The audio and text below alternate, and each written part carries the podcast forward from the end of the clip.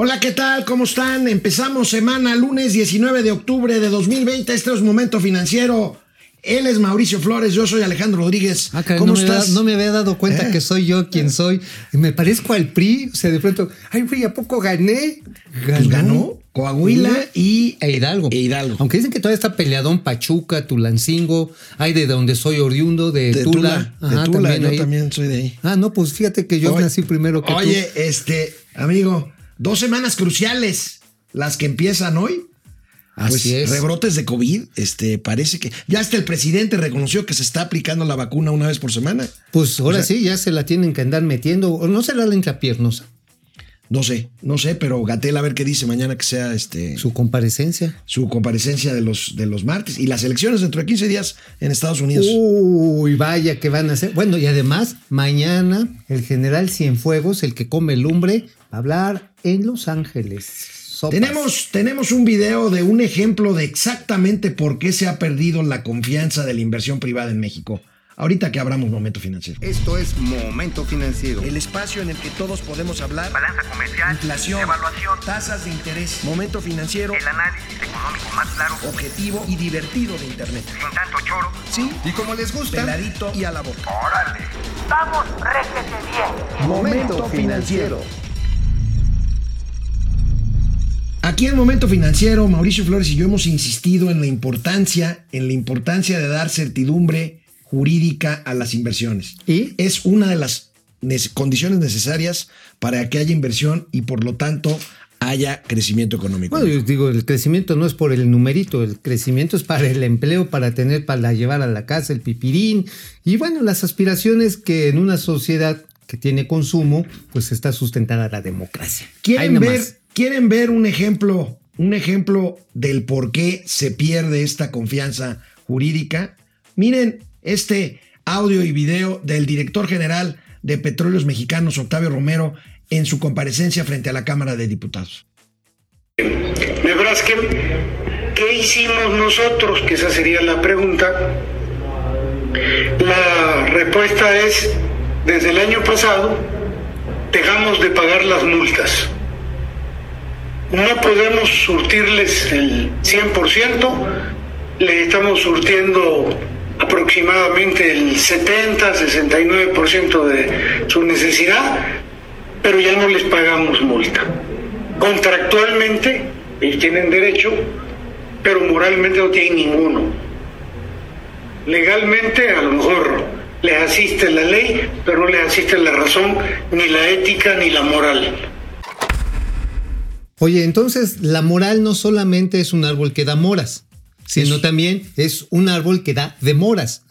O sea, puedes decir, pues mira, sí te debo, tenemos un contrato, nos llevamos este, un acuerdo ante tribunales en el que establece números de prestaciones, contraprestaciones y sanciones. Problemas porque eres inmoral, no te pago. Imagínate, imagínate, amigo, imagínense, amigos, la ley de la selva en todas las relaciones económicas, comerciales, contractuales de este país, si no le vamos a hacer caso a la ley, a lo que usted firma cuando hace un contrato, sino a que tenga la razón moral o no su contraparte. Imagínate en el caso de los quesos, el que sudas, por ejemplo, ¿no? el, queso no, es otra. Es, muy, es muy temprano. Pero es ese tipo de quesos, imagínate que digan, oiga, es que usted que fabrica quesos, usted es inmoral. ¿Por qué? Porque a las vaquitas pues no les da de comer suficiente. Digo, a eso se presta, llegando a ese nivel de absurdos, y que de repente te digan, pues no, señores, este, pues no le puedo pagar porque usted es inmoral, usted le chifla a las señoritas cuando van en la calle, usted le gusta, este, no sé, salir corriendo en calzones en el, eh, en el patio de su casa.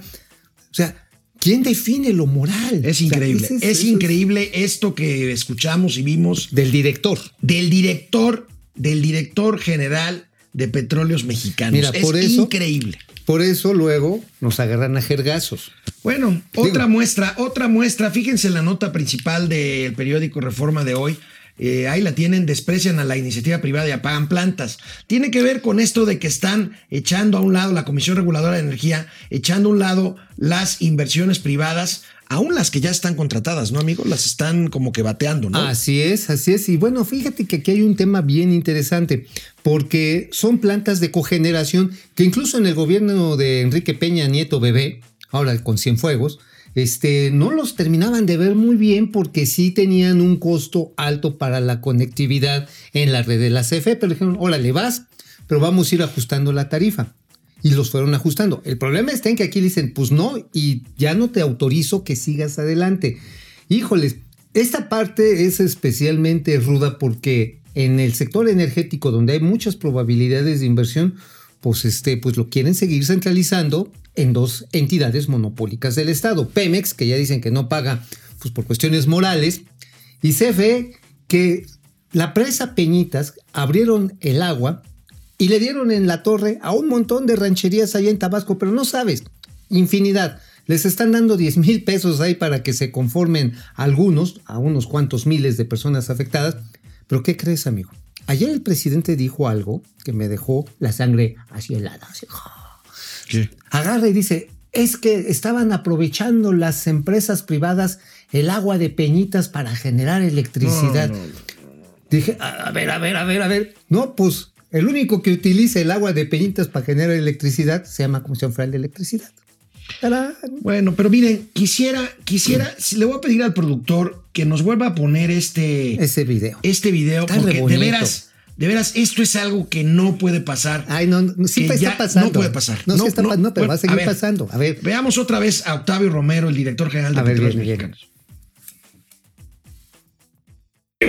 Nebraska, ¿qué hicimos nosotros? Que esa sería la pregunta. La respuesta es, desde el año pasado, dejamos de pagar las multas. No podemos surtirles el 100%, le estamos surtiendo aproximadamente el 70-69% de su necesidad, pero ya no les pagamos multa. Contractualmente, ellos tienen derecho, pero moralmente no tienen ninguno. Legalmente, a lo mejor les asiste la ley, pero no les asiste la razón, ni la ética, ni la moral.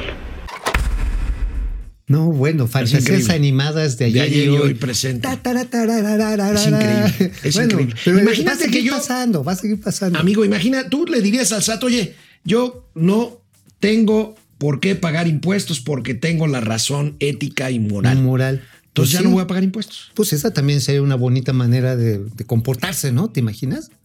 No, pues no, pero pues con el SAT sí no. Ah, ¿verdad? Con el SAT sí Ah, no. ¿verdad? Ah, No, ¿verdad? sí, ahí sí no aguanté Ahí sí, yo. no, no, ahí sí. Ahí sí, Canal ahí sí te 76 abres, de ahí sí Easy te de lunes a viernes, 4 de la tarde y en Spotify, Momento Financiero.